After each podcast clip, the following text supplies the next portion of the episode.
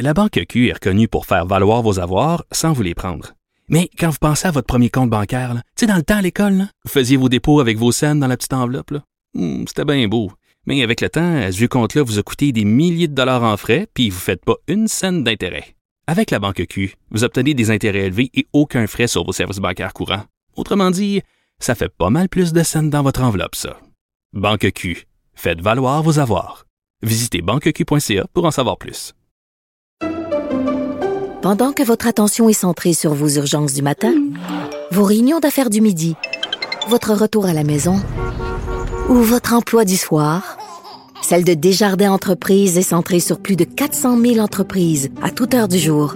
Grâce à notre connaissance des secteurs d'activité et à notre accompagnement spécialisé, nous aidons les entrepreneurs à relever chaque défi pour qu'ils puissent rester centrés sur ce qui compte, le développement de leur entreprise.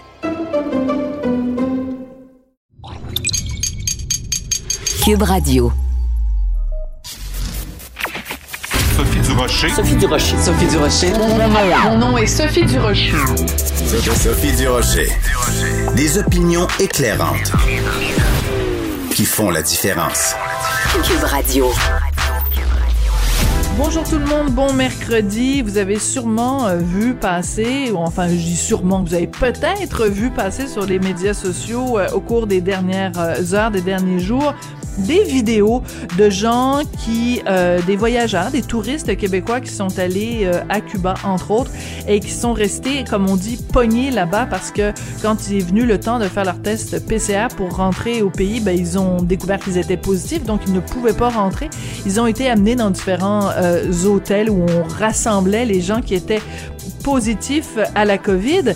Et euh, dans différentes vidéos, ces gens-là se plaignent. Hein, ils regardent la caméra en disant c'est effrayant, puis moi je vais un cauchemar, puis je suis ici à Cuba, puis imaginez nous les gens ils parlent juste espagnol. C'est effrayant. Comment je vais faire pour survivre? J'arrive pas à leur parler. Ben c'est parce que euh, t'es à Cuba, tu le savais pas que les gens parlaient espagnol? À Cuba? C'est un petit peu la base de te renseigner sur un pays avant de partir. Et ces gens-là se plaignent. Il y a une de- des jeunes femmes qui a été pognée, comme on dit, à Cuba, qui a, a parlé au journal La Presse. Elle est citée ce matin et elle dit, mon agence de voyage m'avait dit qu'il n'y avait pas de cas de COVID à Cuba et que le problème était seulement au Québec. Euh, excusez-moi, madame, mais c'est parce que vous manquez de jugement un petit peu, là. Je veux dire, si votre agence de voyage vous dit qu'il n'y a pas de cas de COVID à Cuba, peut-être que votre jugement devrait vous dicter d'aller vérifier l'information de votre agence de voyage.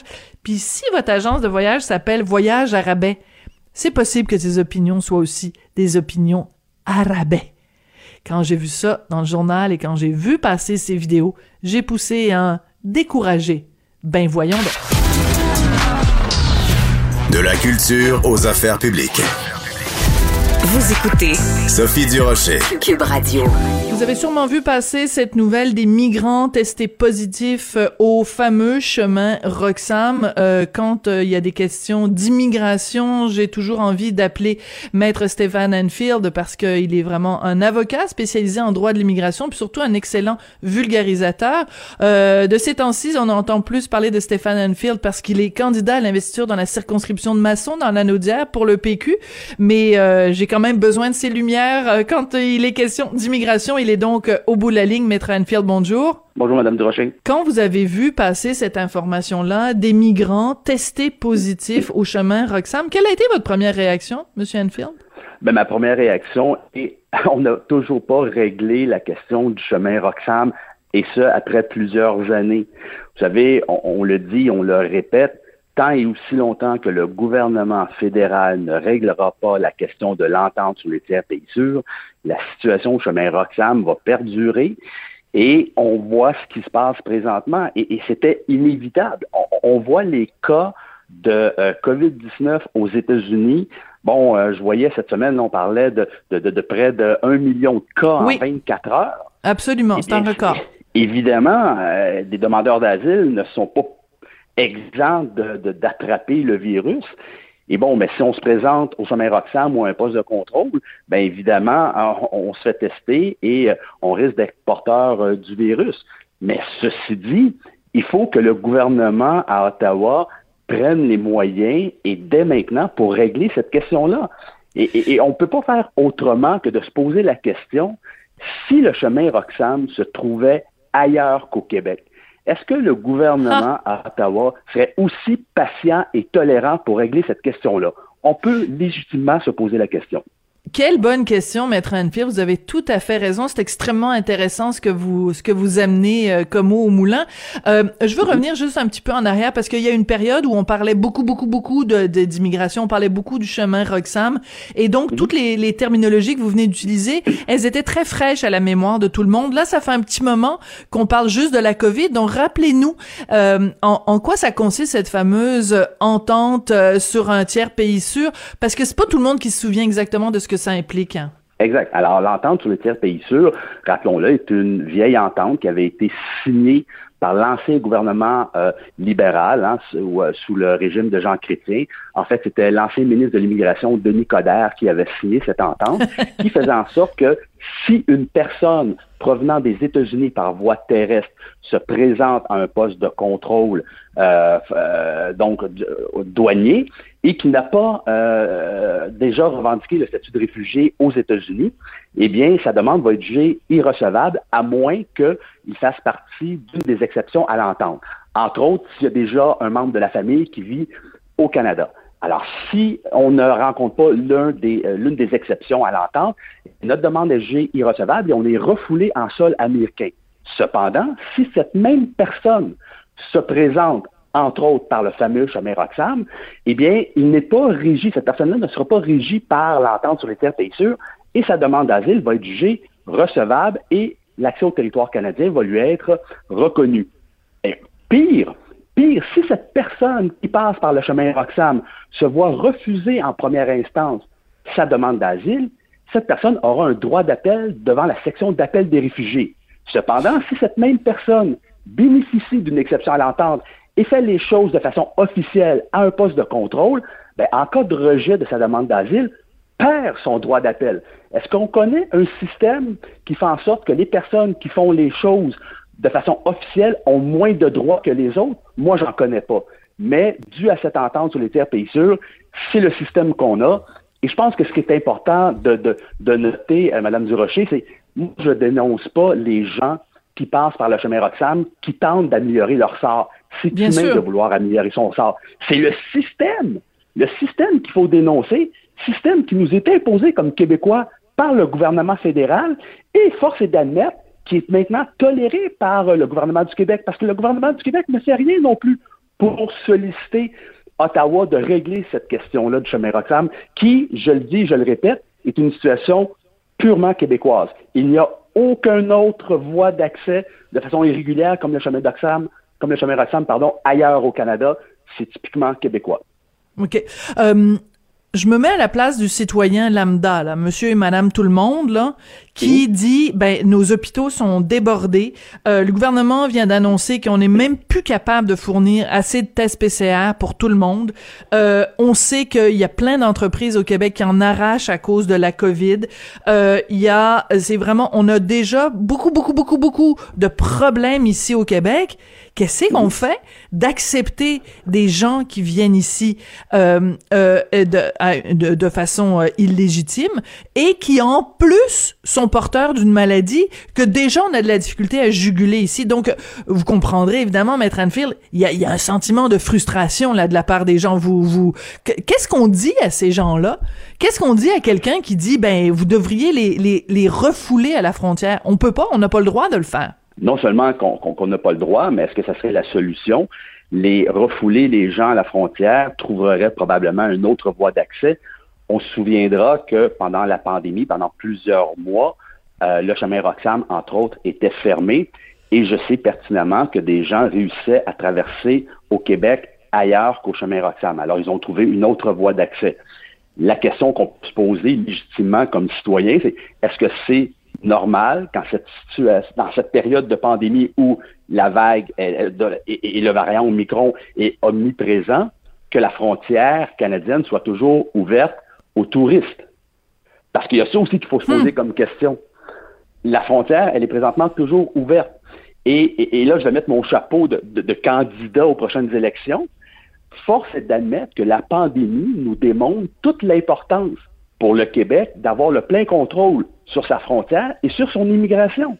Et la seule façon, malheureusement, d'y arriver, je dis malheureusement pour certains qui, sont contre l'objectif, mais c'est que le Québec devienne un pays et d'avoir le plein contrôle de sa frontière, le plein contrôle de son immigration, pour faire en sorte qu'une situation comme celle-là ne se produise pas. Souvenons-nous, au tout début de la pandémie, pendant que plusieurs pays fermaient leurs frontières, le Canada maintenait toujours sa frontière ouverte aux étrangers, aux visiteurs, aux touristes. C'est inacceptable comme situation. Mais tant et si longtemps que le Québec sera à la merci des décisions d'Ottawa, ben on vivra d'une situation comme celle-là. Et si on hmm. revient au chemin Roxham, souvenons-nous, il y a quelques semaines, hein, votre collègue du journal La Presse euh, sortait en grande pompe que le gouvernement fédéral venait de renouveler un contrat de location pour cinq ans des terrains aux abords du chemin Roxham, en fait, à la colle, pour y loger, en fait, pour y installer des roulottes, pour y loger justement les demandeurs d'asile qui franchissent la frontière par le chemin Roxham pour cinq ans. Des petits amis libéraux, des petits amis libéraux, hein? oui. Alors, évidemment, pour le gouvernement à Ottawa, le chemin Roxham n'est pas prêt d'être réglé. En fait, ils n'ont pas l'intention de le régler à court terme, hmm. puisqu'on vient de signer un nouveau bail de cinq ans. Oui, c'est euh, tout ça est très inquiétant et très frustrant et évidemment vous l'avez dit, euh, personne peut blâmer quelqu'un qui veut euh, améliorer son sort ou améliorer le sort de, de, de sa famille et mm-hmm. bon ben dans des situations désespérées ça, ça amène des, des, des comportements désespérés donc personne se, se lève de gaieté de cœur le matin en disant je vais aller traverser le chemin Roxham. Il reste que on pourrait éventuellement se retrouver dans une situation où quelqu'un qui est rentré au Québec par le chemin qui est euh, positif à la COVID, à cause du variant Omicron, développe la, la, maladie de façon très grave, se retrouve à l'urgence d'un hôpital au Québec et prennent la place d'un, d'un soit d'un immigrant qui est rentré ici de façon euh, légale et légitime et qui a tous ses papiers, soit prennent la place d'un, d'un citoyen québécois qui est ici depuis plusieurs générations et qui euh, qui pourra pas être soigné. C'est ça que ça veut dire, là, laisser rentrer des gens qui ont la COVID. En, fait, la même question pourrait se poser également euh, pour un touriste, parce qu'au moment où on se parle, puis je vous le mentionnais plus tôt, euh, la frontière est toujours ouverte aux touristes. Alors, un touriste qui euh, développerait la, la maladie ici devrait être hospitalisé, ben serait dans la même situation qu'un demandeur d'asile, par exemple, ou même qu'un travailleur étranger ou même un étudiant étranger. Alors, la situation est, sensiblement la, même. Et le gouvernement, ben malheureusement, Québec n'a pas vraiment de contrôle sur cette situation-là. C'est vraiment Ottawa qui doit prendre les décisions. Et euh, force est d'admettre qu'en ce qui est à la pandémie, ben, les décisions, euh, les bonnes décisions, dirais-je, tardent à venir du côté d'Ottawa. Oui, et selon vous, du côté de Québec aussi, c'est-à-dire que Québec se tient pas suffisamment de, debout, selon votre vision des choses, se tient pas assez euh, suffisamment de, debout par rapport au gouvernement, face au gouvernement fédéral? Ben écoutez, j'aime pas faire vraiment des comparaisons, mais on se souviendra, il y a plusieurs années, il y avait un bateau. Des bateaux arrivaient en Colombie-Britannique et à bord se trouvaient beaucoup de migrants irréguliers, illégaux, qui euh, demandaient le statut de réfugié une fois arrivés en Colombie-Britannique. On se souviendra que ça n'a pas pris de midi à 14 heures pour que le gouvernement fédéral légifère modifie la loi sur l'immigration et la protection des réfugiés afin de faire en sorte que ce genre de situation ne se reproduise plus. Ça date de plusieurs années et c'est en Colombie-Britannique. On est au Québec.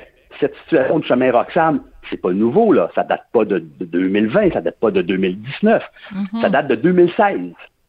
Ça va faire bientôt six ans et ce n'est toujours pas réglé. Et la situation est fort simple. L'entente sur les tiers pays sûrs prévoit d'ailleurs, il y a une disposition au sein même de l'entente qui prévoit que le Canada, de façon unilatérale, peut suspendre les effets de l'entente. Très intéressant. Très intéressant et le point que vous amenez euh, du Québec versus euh, les, les, les, les, autres provinces, c'est vraiment matière à réflexion. Donc, euh, sans vouloir être complotiste, on peut quand même voir qu'il y a un deux poids deux mesures ici qui est assez inquiétant. Maître Enfield, donc je rappelle que vous êtes candidat donc à l'investiture pour le PQ et ben, que vous êtes aussi avocat donc en droit de l'immigration. Merci beaucoup, Maître Enfield. Ça fait plaisir. Au revoir. Merci, merci. La Banque Q est reconnue pour faire valoir vos avoirs sans vous les prendre. Mais quand vous pensez à votre premier compte bancaire, tu sais, dans le temps à l'école, vous faisiez vos dépôts avec vos scènes dans la petite enveloppe. Hmm, C'était bien beau. Mais avec le temps, ce vieux compte-là vous a coûté des milliers de dollars en frais, puis vous ne faites pas une scène d'intérêt. Avec la banque Q, vous obtenez des intérêts élevés et aucun frais sur vos services bancaires courants. Autrement dit, ça fait pas mal plus de scènes dans votre enveloppe, ça. Banque Q, faites valoir vos avoirs. Visitez banqueq.ca pour en savoir plus. Pendant que votre attention est centrée sur vos urgences du matin, vos réunions d'affaires du midi, votre retour à la maison ou votre emploi du soir, celle de Desjardins Entreprises est centrée sur plus de 400 000 entreprises à toute heure du jour.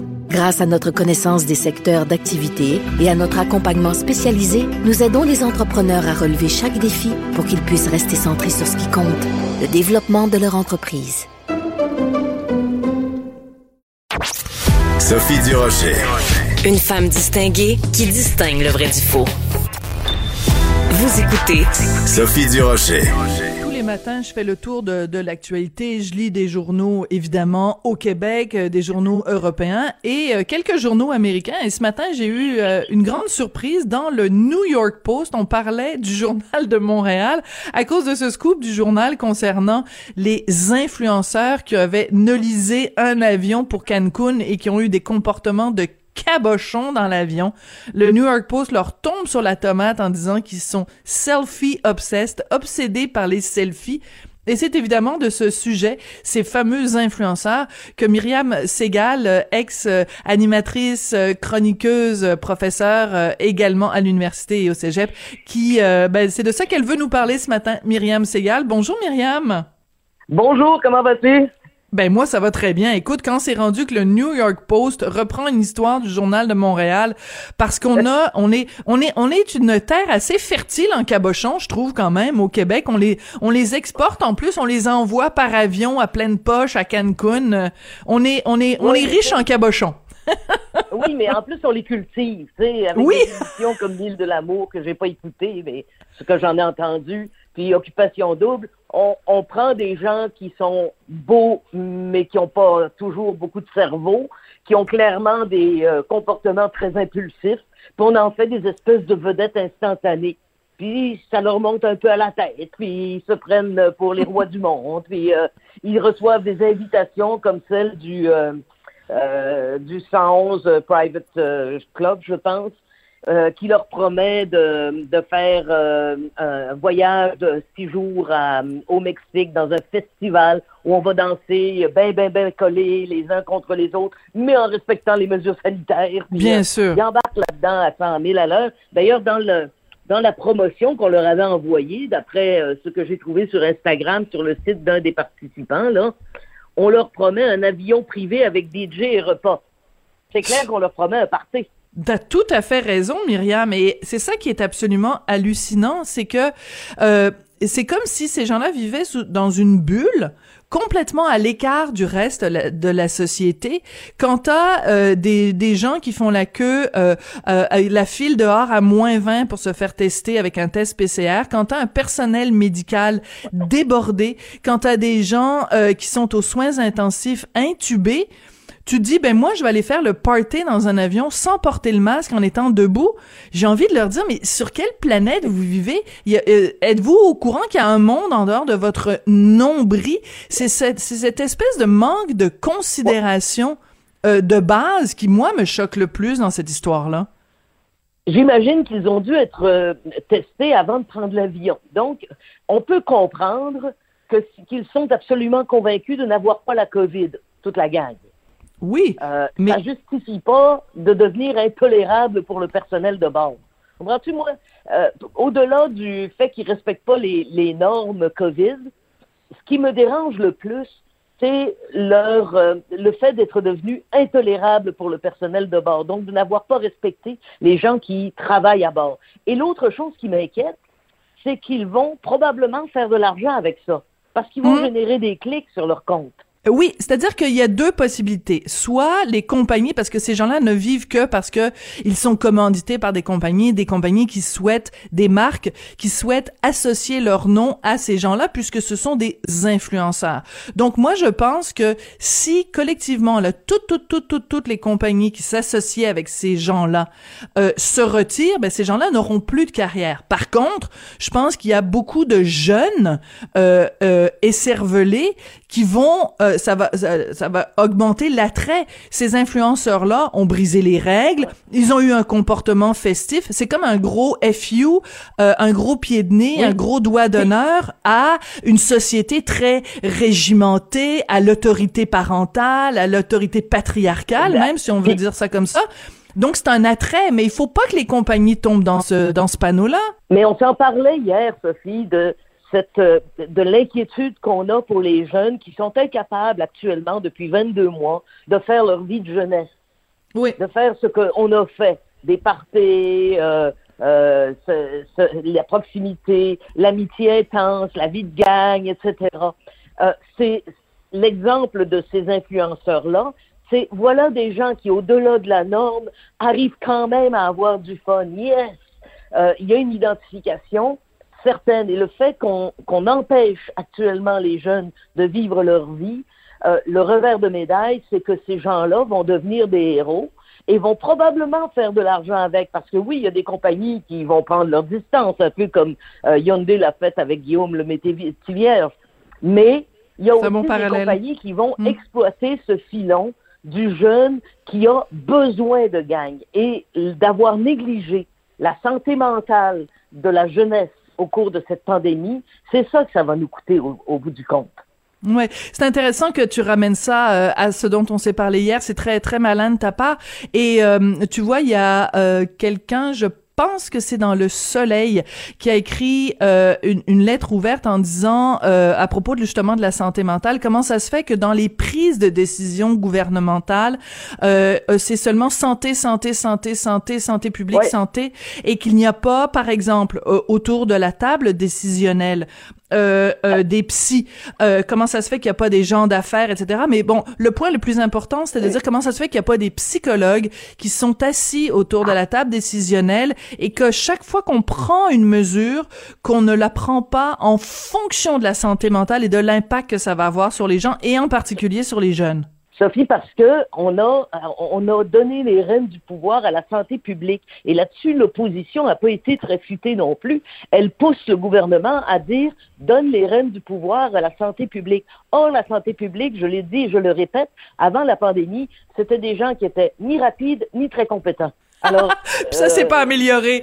Non, une pandémie, ça améliore pas ça. Écoute, la santé publique à Québec a été lourdement blâmée et a été euh, au centre d'un règlement hors cours dans la poursuite contre la légionellose. Il y a eu une épidémie de légionellose à Québec due à une tour de refroidissement. Et euh, il y a eu 14 morts et 80 personnes lourdement euh, atteintes avant que la santé publique allume, puis se mette en marche, puis dise, ah ben, si on les nettoyait, les tours de refroidissement. Peut-être, hein? Et on a payé collectivement, on a payé des millions de dollars de dédommagement aux victimes parce que notre santé publique n'a pas bougé.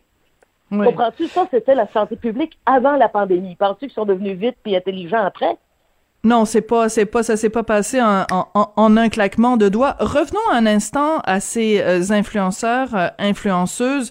Euh, écoute, ce qu'il y a quand même de, de, délirant dans tout ça, puis je suis entièrement d'accord avec toi. C'est vrai que je, il y a, mettons, 10% de moi-même quand je regardais les images, 90% de moi disait, ben voyons donc, ça a aucun sens de faire le party comme ça, ça a aucun sens de, de terroriser évidemment le personnel navigant, ça a aucun sens de, de de jouer comme ça avec les règles de sécurité. Il y a 10% de moi qui me disait c'est le symptôme simplement d'une tu sais le, la fameuse cocotte minute là quand tu mets trop de pression et que tu ne laisses pas d'échappatoire, ben à un moment donné, il y a des débordements. À un moment donné, la cocotte minute, elle explose. Et ce qu'on a vu, c'est un épiphénomène.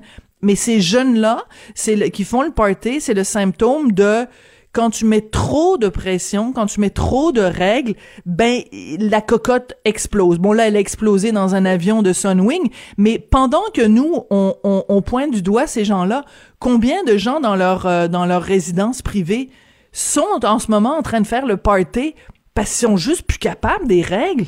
Non, non, tout à fait. Et c'est pour ça qu'il faut qu'elle soit claire, qu'elle soit justifiée, qu'elle soit euh, euh, bien expliquée. Ce que le gouvernement avait relativement bien réussi dans les premières, deuxièmes vagues, et ce qu'il réussit moins bien cette fois-ci. Parce que là, tout le monde a la COVID, ou à peu près. Euh, euh, je pense que plus personne ne connaît, ne connaît pas quelqu'un qui a la COVID actuellement. Euh, donc, ça circule énormément. Est-ce qu'on va s'en tirer avec une immunité collective et la COVID va devenir comme une espèce de gros rhume?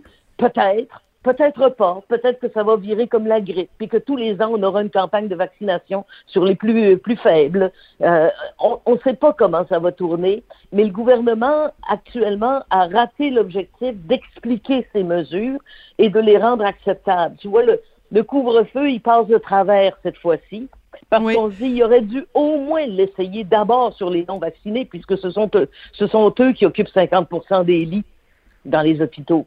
Euh, il y a, y a l'abolition des tests PCR, on comprend pas non plus. Personne comprend. On ne comprend pas que pourquoi tout à coup les enfants asymptomatiques en garderie peuvent rester, puis là aujourd'hui ils peuvent plus rester. Il y a, y a euh, là on dirait que euh, ça vire là, mais comme une, une girouette à roulement à billes en haut là attends, attends, attends, Parce que ça, ça va rester un classique, ma belle Myriam, là.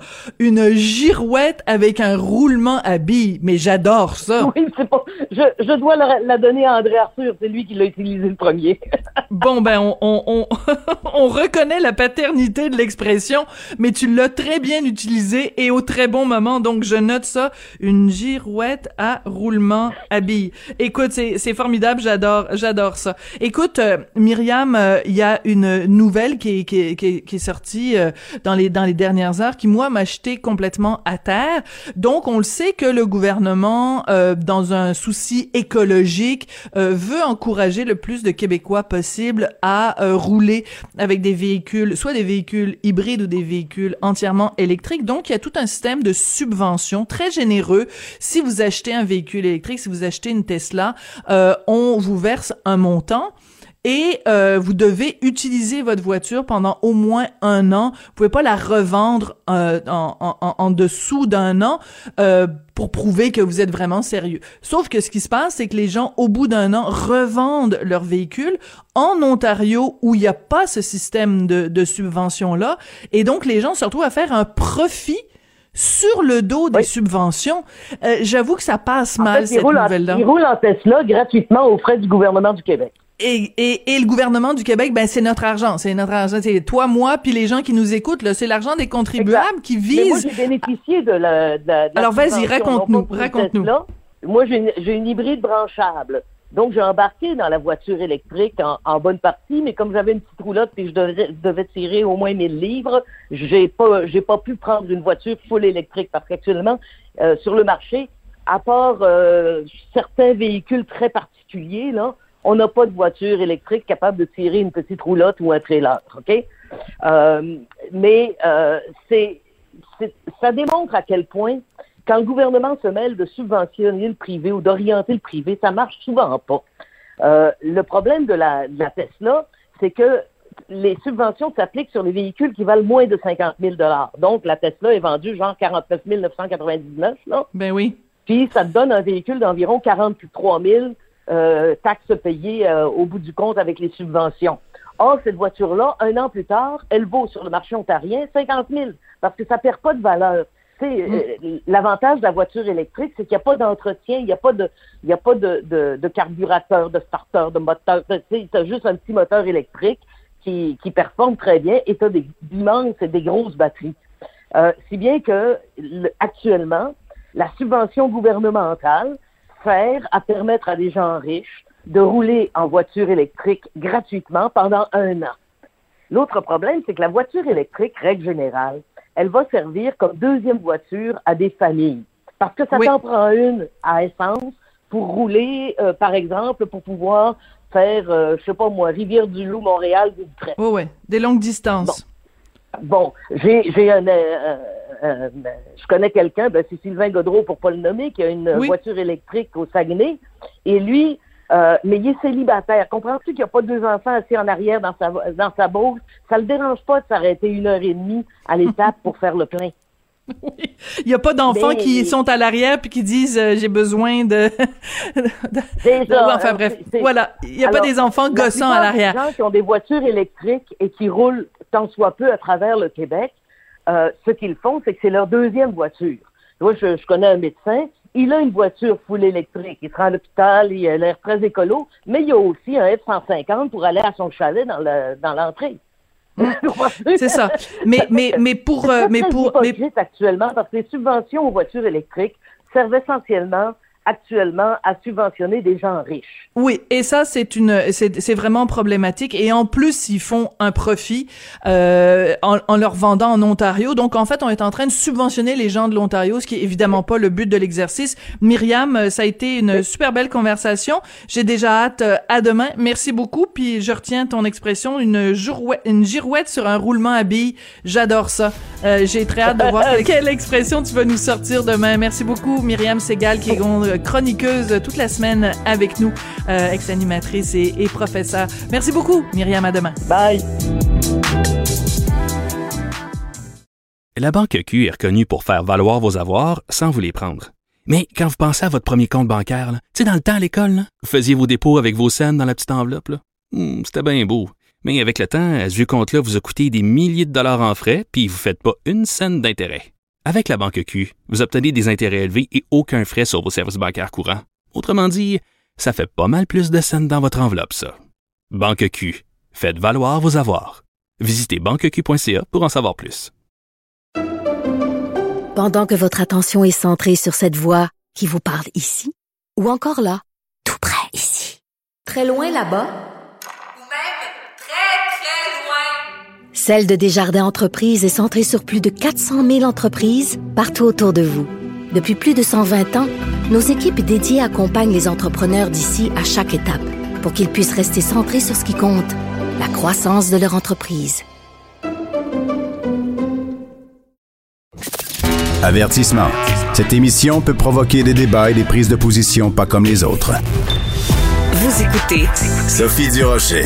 Dans la section Faites la différence du Journal Montréal, Journal de Québec de ce matin, il y a une lettre euh, ouverte très intéressante. Le titre déjà est accrocheur. Laissez-nous parler. C'est une lettre qui a été écrite par Marie-Claude Girard que vous entendez régulièrement sur nos ondes. Euh, Madame Girard est une retraitée de la Commission canadienne des droits de la personne et c'est quelqu'un qui se prononce régulièrement euh, dans les médias sociaux, mais aussi dans les médias traditionnels sur différentes questions justement qui touche les droits de la personne. Elle est au bout de la ligne. Madame Girard, bonjour. Bonjour, Madame Durocher. Donc, cette lettre avec un, un bonjour d'abord, oui, en effet. Dans cette lettre avec ce, ce titre accrocheur, Laissez-nous parler. Vous nous parlez euh, de cette espèce de campagne vraiment qui est devenue euh, virale sur les médias sociaux euh, de femmes de culture euh, musulmane, arabo-musulmane, qui euh, témoignent de leur de leur passé, où on a on les a forcées à porter euh, soit le hijab ou le, ou le niqab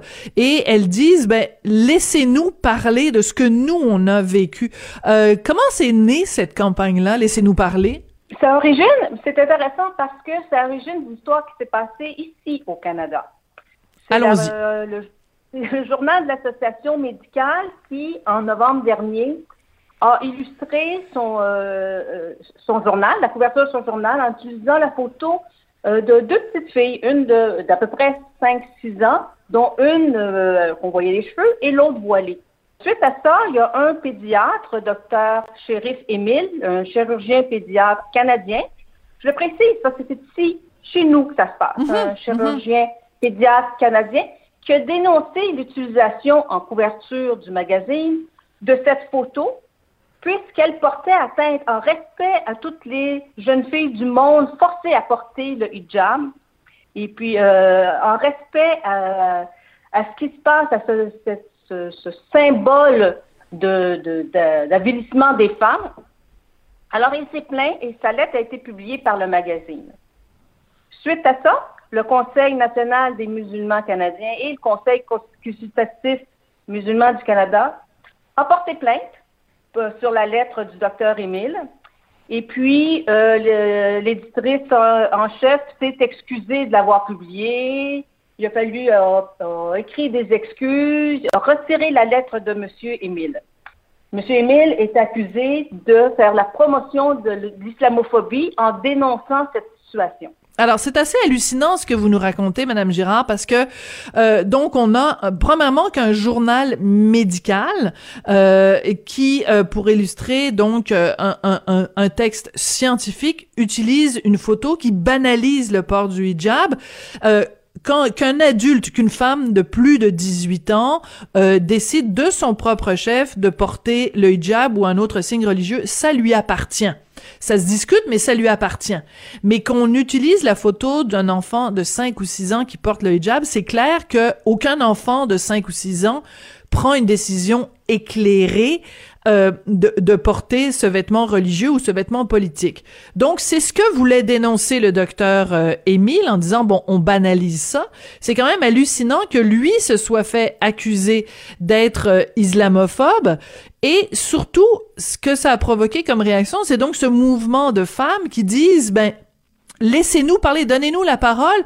Nous, on va vous dire c'est quoi d'être forcé quand on est jeune à porter le hijab. C'est là que ça devient intéressant. C'est le mouvement que ça a créé. Puis le mouvement était, oui, vous avez tout à fait raison. C'est un mouvement, c'est un cri du cœur que les femmes ont, euh, ont, lancé. Et ce cri du cœur a été lancé par euh, deux, deux femmes que j'admire énormément. Il y a. Yasmine Mohamed, euh, Mohamed, qui est canadienne qui, elle, a souffert d'être forcée à, à, porter le voile à partir de l'âge de 9 ans, le niqab à partir de l'âge de 19 ans. Même, euh, même aller en cours dans son adolescence parce qu'elle était maltraitée et on l'obligeait à porter le voile. Et le juge lui a dit, désolée, madame, ben, ben, jeune fille, parce qu'elle avait 12 ans à l'époque, je peux pas rien faire pour vous, c'est votre culture. C'est effrayant, hein? Elle s'est fait dire ça au Canada. C'est au Canada. Et dans la campagne qui est, euh, qui est partie de Let Us Talk, ou Laissez-nous parler, il y a, euh, ça vient de partout dans le monde parce que euh, il y a mm. des femmes de culture musulmane qui ont joint la campagne de, de, de partout. C'est assez hallucinant ce qui se passe. Mais il y a aussi, c'est pour ça que je reviens, il y a aussi beaucoup de femmes musulmanes canadiennes qui ont participé alors, on ne peut pas dire que chez nous, tout est beau, tout est gentil, on a le droit de faire ce qu'on veut, tout le monde choisit. Il y a des cas, il, y a des, il faut écouter ces femmes-là qui euh, témoignent des, euh, des sévices, parce que c'est des sévices qu'elles ont subis face à des pratiques religieuses sexistes qu'on leur a imposées. En, tant qu'enfant, c'est un choix, là, comme vous dites. À 5-6 ans, c'est pas un choix. C'est vraiment euh, imposé par, par une culture euh, une, ben, c'est-à-dire il y a plusieurs cultures, mais par euh, l'islamisme, un islamisme très très fort. Oui, allez-y, puis j'ai une question pour vous après. Mais allez-y, Madame Girard. Ce qui, euh, ce qui me frappe, c'est-à-dire ce qui est important, l'objectif de, de, cette campagne-là, c'est laissez-nous parler. Ici au Québec, et puis je tiens à vous remercier, Madame Durocher, parce que ici au Québec, on est quand même chanceux, on a quelques médias qui ont donné la voix à certaines femmes de culture musulmane pour parler de leur expérience. Il y a le Journal de Montréal qui vient de, euh, publier mon article. Mais il y a aussi vous qui avez, au cours des années, souvent offert votre tribune à mm. des femmes aussi remarquables comme Nadia El Mabrouk, Jemila Ben Nahib, Leila Lesbeth, qui sont venues aussi témoigner de ce que pouvait être le, les, euh, l'impact que les pratiques religieuses sexistes pour avoir, pouvaient avoir sur leur vie. Alors, je voulais dire que on est privilégié et on le voit parce que depuis hier, l'article euh, circule dans les médias et c'est aussi les propos qu'on entend maintenant. Merci au Journal de Montréal. Merci à vous, euh, Madame Durocher, de donner voix à ces femmes-là. Il faut continuer de le faire et arrêter de se fermer les yeux sur ce qui se passe dans certaines communautés. Qu'est-ce que vous pensez des féministes québécoises qui ne disent pas un mot là-dessus? On n'a pas entendu Manon Massé, on n'a pas entendu euh, euh, les, les, les, féministes euh, québécoises. C'est silence radio là-dessus. Pourquoi, Madame Girard? Je trouve ça triste. Je pense que c'était une, idéologie calinours dans leur tête que tout le monde choisit ce qu'il veut. Et ce n'est pas le cas. Je trouve ça éminemment triste qu'on, que les féministes, euh, ben, c'est des féministes intersectionnelles qui ne dénoncent pas ça parce qu'ils divisent. Le, c'est plus le droit à l'égalité entre les hommes et les femmes, mais c'est le droit au choix de chacun de faire ce qu'il veut. Et le choix de chacun de faire ce qu'il veut, ça veut dire qu'on n'intervient plus quand il y a des situations qui sont euh, contraires à l'égalité entre les hommes et les femmes. Alors, c'est cette... Euh, et les gens ont peur de se faire accuser d'islamophobie. Ben voilà, parce que on le voit, on le voit avec le docteur en question. C'est un pédiatre réputé qui écrit à son à, un journal médical en disant je trouve inacceptable que vous ayez choisi cette photo là, euh, et lui-même se fait accuser d'être islamophobe alors qu'il ne fait que critiquer. On a on a le droit de critiquer toutes les religions. On a le droit, mais mais mais mais c'est pour ça que les gens ont peur de dire la moindre chose parce que c'est on se fait traiter d'islamophobe et là on est obligé de se taire et on se fait dire ferme ta gueule, t'es t'es une vilaine islamophobe. Mais on a le droit de critiquer, on a le droit de débattre. Tout à fait, mais c'est même le, comme vous dites, le pédiatre a dû se rétracter et s'excuser d'avoir ben, le fait avec beaucoup de doigté, mais il a dû s'excuser d'être sorti, euh, d'avoir fait une sortie qui pouvait paraître euh, islamophobe c'est épouvantable. Madame euh, Yasmine euh, Mohamed, pour son livre qui a écrit, qui est une femme extraordinaire, qui a écrit son livre, son histoire, qui s'appelle Unveiled, c'est-à-dire euh, oui, dévoilé. En, en le, voile, comment les, les, les libéraux, le, les occidentaux ont trahi ou le, titre c'est How Western Liberals Empower Radical Islam. Oui, oui on va devoir se quitter là-dessus. Oui, on va devoir se quitter là-dessus, Madame Girard, parce que c'est tout le temps qu'on a. Mais j'encourage tout le monde donc à aller voir euh, votre lettre et en effet, vous rendez hommage entre autres à, Yasmine Mohamed. Euh, merci. Je rappelle que vous êtes retraité de la Commission canadienne des droits de la personne et à mon tour, je vous retourne le compliment. Merci de continuer à, à, vous exprimer euh, librement et merci au Journal de Montréal de laisser parler ces voix dissidentes. Merci beaucoup, Madame Girard. Merci. Au revoir. La Banque Q est reconnue pour faire valoir vos avoirs sans vous les prendre. Mais quand vous pensez à votre premier compte bancaire, tu sais, dans le temps à l'école, vous faisiez vos dépôts avec vos scènes dans la petite enveloppe. Hmm, c'était bien beau. Mais avec le temps, ce vieux compte-là vous a coûté des milliers de dollars en frais, puis vous ne faites pas une scène d'intérêt. Avec la Banque Q, vous obtenez des intérêts élevés et aucun frais sur vos services bancaires courants. Autrement dit, ça fait pas mal plus de scènes dans votre enveloppe, ça. Banque Q, faites valoir vos avoirs. Visitez banqueq.ca pour en savoir plus. Pendant que votre attention est centrée sur cette voix qui vous parle ici, ou encore là, tout près ici, très loin là-bas, ou même très, très loin, Celle de Desjardins Entreprises est centrée sur plus de 400 000 entreprises partout autour de vous. Depuis plus de 120 ans, nos équipes dédiées accompagnent les entrepreneurs d'ici à chaque étape pour qu'ils puissent rester centrés sur ce qui compte, la croissance de leur entreprise.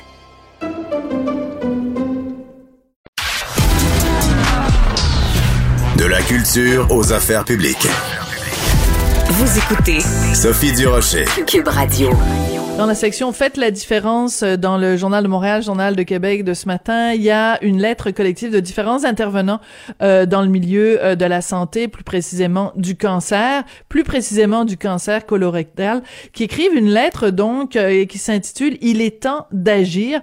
Pourquoi? Ben parce que le fameux variant Omicron, le fait qu'il y ait beaucoup de, de délestage et aussi qu'on a mis sur pause différentes formes de dépistage de cancer, ben ça a une incidence, entre autres, sur le cancer colorectal, euh, pour sensibiliser tout le monde à l'importance euh, de faire euh, du dépistage. J'avais envie de parler avec Yves Dubé. Lui, c'est un survivant de ce cancer-là, le cancer euh, colorectal. Euh, il va nous raconter euh, son histoire. Monsieur Dubé, bonjour. Bonjour. Vous, votre cancer a été dépisté il y a six ans. Racontez-nous comment ça s'est passé. Oui, en fait, il y a sept ans exactement, pas six ans. L'entrevue, le rendez-vous annuel que j'ai vu avec mon médecin, justement, j'étais en pleine santé, puis tout se passait super bien. Et, mais c'était l'été de mes 50 ans, donc mon médecin m'a dit à 50 ans, on vérifie le colon. Donc, j'ai dit pas de problème, un petit examen plus, c'est pas plus grave que ça. Puis finalement, ben, c'était le, le, test du ressource, la recherche de sang occulte dans les selles. Oui. Et ça s'est avéré positif. Et donc, le médecin a tout de suite recommandé ce que je fasse une coloscopie pour vérifier. Et la coloscopie a confirmé qu'il y avait vraiment une tumeur au côlon. Et donc, euh, ça s'est quand même relativement bien passé parce que j'ai été opéré dans les dans les, périodes de trois mois. Donc, a retiré la tumeur à ce moment-là. Mais lorsque le médecin a retiré la tumeur, il m'a dit qu'elle était plus grosse qu'il s'attendait. Et donc, euh, moi, le petit, le petit test de, recherche, comme on appelle, euh, ça a été vraiment l'élément déclencheur, l'élément qui a, qui a qui a fait toute la différence. Le médecin m'a dit quand il a retiré la tumeur que à la grosseur qu'elle avait, s'il avait été détecté euh, entre six mois et un an plus tard, il aurait probablement été trop tard.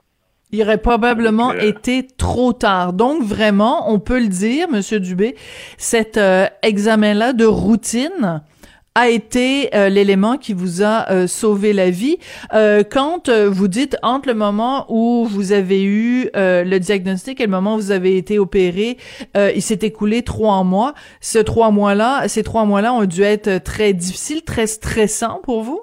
Effectivement, c'est très stressant parce que apprendre qu'on a le cancer, il n'y a pas personne qui s'attend à ça, puis il n'y a pas personne qui veut ça. Et donc, c'est une, c'est une, moi, je l'ai reçu comme une claque d'en face, surtout que j'ai jamais été malade de ma vie. J'ai jamais été voir un médecin. J'ai commencé à voir un médecin à, l'aube de mes 40 ans, une fois par année, prise de sang, tout est beau, on continue. Et euh, tout d'un coup, à 50 ans, pouf, ça, ça, se présente. Et euh, cette année-là, c'est une année où j'étais en pleine forme, j'ai fait des rénovations à mes résidences, j'ai travaillé fort physiquement. Il n'y avait aucun, aucun symptôme, aucun rien qui prévoyait euh, une, nouvelle comme ça. Et pourtant, j'étais rendu à un stade 2 presque un stade 3. Et donc, euh, le fait de faire ce petit test-là en juillet, mais ça a fait toute la différence parce que ça a été détecté assez tôt pour pouvoir retirer la, tumeur. Euh, ça m'a demandé de faire la chimiothérapie quand même par après, mais au moins, euh, le plus gros était fait et le risque était passé. Là, vous êtes pleinement rétabli aujourd'hui, six ans, presque sept ans plus tard? Oui, tout à fait. Ça va super bien. Je viens, de, viens justement de refaire récemment des, les tests m'ont suivi, là, puis tout est super beau. Pourquoi vous acceptez de nous parler aujourd'hui, M. Dubé? Ben, je pense que ce test-là, ça serait super important qu'on puisse, euh, que tout le monde puisse le faire. En fait, on est la seule province au, Canada où il n'y a pas de, revue systémique. C'est-à-dire que si on prend l'exemple chez les femmes, ben, euh, rendu à un certain âge, les, femmes reçoivent un avis pour aller passer une mammographie. C'est automatique, automatique, ça se fait alors que pour le cancer du côlon, ça se fait pas pour l'instant. Il faut, dans mon cas, moi, j'aurais jamais, j'avais jamais entendu parler de ce test-là, donc je l'aurais pas demandé nécessairement à mon médecin.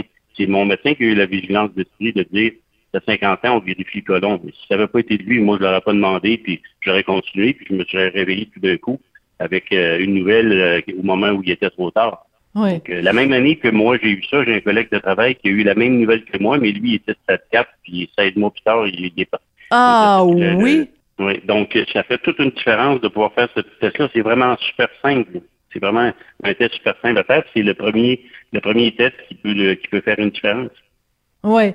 Alors ça, c'est euh, ça a dû être un choc pour vous quand même, ce collègue euh, de travail qui a le même euh, le même cancer que vous, sauf que lui, à la loterie de la vie, mettons son son médecin l'avait peut-être pas il a, il a pas fait l'examen à temps, il a été trop tard, il en est mort. Donc ça, ça devait être un, double choc pour vous quand même? Oui, c'était effectivement un double choc. Je me suis senti privilégié, chanceux. Euh, mais euh, il avait le même âge que moi, cette personne-là, ce collègue-là avait le même âge que moi. Donc c'est probablement, c'est pas que c'est juste que c'est difficile de, de, de normalement, de, façon générale, on dit à partir de 50 ans, on vérifie le colon. Peut-être que lui aurait fallu qu'il soit vérifié à 48, 49 ans, je ne sais pas. Voilà. Mais, non, non, je comprends. Euh, sauf que c'est un test qui, est tellement facile à faire que faisons le taux. S'il y a des antécédents familiales, on devrait le faire plutôt que 50 ans. Mais de, façon générale, on devrait le faire à partir de 50 ans, autant chez l'homme que chez la femme. Ouais. Dans mon cas, dans mon cas, j'ai aussi, euh, parce que j'ai eu ça, ils ont demandé, j'ai deux frères et une sœur, ils ont demandé que la famille chez nous passe le test. Et ma sœur avait, euh, qui était plus jeune que moi, une femme très en forme, trois ans plus jeune que moi, une femme très en forme, puis euh, elle avait des polypes qui étaient précancéreux. Donc elle, ça a été une petite chirurgie d'un jour, puis le problème était réglé. Puis elle est suivie maintenant, puis il n'y a plus de problème. Et si on l'avait pas fait le test, elle aussi, elle s'enlignait vers une tumeur qui aurait demandé hospitalisation et tout et tout. On voit à quel point c'est important euh, la prévention, euh, le dépistage, et c'est pour ça que c'est important de vous parler aujourd'hui, parce que moi je me dis, je fais une entrevue avec Monsieur Dubé, donc euh, survivant du cancer colorectal, même s'il y a juste une personne qui nous écoute aujourd'hui, qui va voir son médecin et qui demande à son médecin de, de passer cet examen-là, et qu'on arrive à détecter à temps un cancer, ben vous et moi, Monsieur Dubé, on aura fait œuvre utile aujourd'hui. Tout à fait, tout à fait, mais encore plus si on pouvait mettre en place le programme pour pouvoir avoir une, détection puis une, un avis pour que les gens puissent de façon ça se produise de façon systématique, qu'il y ait un envoi à partir d'un certain âge, les gens reçoivent l'avis, puis on peut aller dans une pharmacie chercher le test, on le fait à la maison, on l'envoie au laboratoire. C'est pas quelque chose de bien bien compliqué. Oui, les, les pharmacies en ce moment sont pas mal débordées avec les tests, euh, les, tests rapides. En normal. En temps normal, mais mais mais on vit pas une époque, on vit pas un temps normal. Mais je comprends tout à fait l'idée, c'est que aussi de, souligner à quel point c'est simple à faire et, l'impact est absolument énorme. Donc les signataires de la lettre ce matin, qui est publiée euh, dans le journal de Montréal, journal de Québec, écoutez, c'est des médecins. Je pense par exemple docteur Martin Champagne, qui est président de l'association des médecins hématologues et oncologues euh, du Québec. Donc c'est plein de gens qui sont euh, bon des gens de la société de recherche sur le cancer. Donc ce qu'ils réclament, ces gens-là c'est qu'on déploie le plus vite possible le programme québécois de dépistage du cancer colorectal, exactement selon le modèle, évidemment. Moi, je le sais, je reçois chaque année euh, ma petite lettre, euh, cancer du sein, allez vous faire tester, la mammo, etc. Puis, euh, c'est donc la question se pose pourquoi on ne prend pas aussi au sérieux le, le, le cancer colorectal que d'autres types de cancers? Et ce que les, les, médecins et les spécialistes rappellent dans la lettre euh, de ce matin, c'est la phrase suivante. Le cancer a été la cause de décès de près de deux fois plus de Québécois que la COVID-19. On comprend que la situation est pas la même parce que la COVID-19, c'est quelque chose qui se transmet, donc c'est pour ça qu'on en parle autant. Le cancer, si vous, vous l'avez, vous allez pas me le donner juste parce qu'on s'en va souper ensemble. Mais il reste que le fait qu'on ait accordé autant d'attention à la COVID fait en sorte qu'on a moins parlé de cancer Or, chaque jour, il y a des gens qui meurent. Donc, c'est pour ça que c'était très important euh, que, que vous veniez euh, nous en parler euh, aujourd'hui, Monsieur Dubé. Écoutez, espérons que, en effet, il y a plein de gens qui nous écoutent qui vont penser à demander à leur médecin ou des médecins qui peut-être n'y pensaient pas qui là vont penser à demander le test pour leurs patients, mais surtout, espérons que euh, l'entrevue qu'on fait ensemble et cette lettre publiée ce matin dans, dans, dans, le journal, que ça va faire bouger le gouvernement qui va mettre en place donc euh, ce, ce, protocole et cette, euh, ce programme-là. quand vous regardez ça aller, Monsieur Dubé, le fait que vous ayez survécu à, à ce cancer-là, j'imagine que vous envoyez des roses chaque année à votre médecin pour le remercier. Ou du sucre à la crème? oui, donc je sais pas si c'est un homme, je sais pas s'il apprécierait recevoir des roses de ma part, mais bref, euh, je ah! le vois maintenant, bien entendu, tous les ans, puis je ne cesse de le remercier, bien entendu. ouais, c'est ça. C'est pas des roses, ça peut être du sucre à la crème, là, avec euh, des petites noix de Grenoble à l'intérieur, là. Monsieur Dubé, merci beaucoup. Ben, je suis très contente d'avoir pu euh, vous parler aujourd'hui. Merci d'avoir accepté de raconter euh, votre histoire, puis d'avoir contribué à sensibiliser les gens à cette, à ce fléau, hein, le cancer colorectal, mm-hmm. qu'on peut dépister quand même de façon assez simple. Donc, parlez-en à votre médecin, parlez-en dans votre entourage aussi. C'est important de sensibiliser tout le monde. Merci beaucoup d'être venu nous parler. Ça m'a fait plaisir. Bonne fin de journée. Puis on vous souhaite la santé pour 2022, Monsieur Dubé. Merci beaucoup. Oui, très important. Oui, Yves Dubé, donc survivant du cancer colorectal, qui tenait euh, aujourd'hui euh, à, témoigner. Hein, c'est, des fois c'est tout simple. Hein, c'est juste le médecin. Vous avez 50 ans et vous dit tiens bon, on fait toute la liste de petits examens annuels. Hop, paf, t'as 50 ans on va rajouter un petit examen euh, euh, colorectal et puis ben voilà, c'est comme ça qu'on peut dépister des cancers.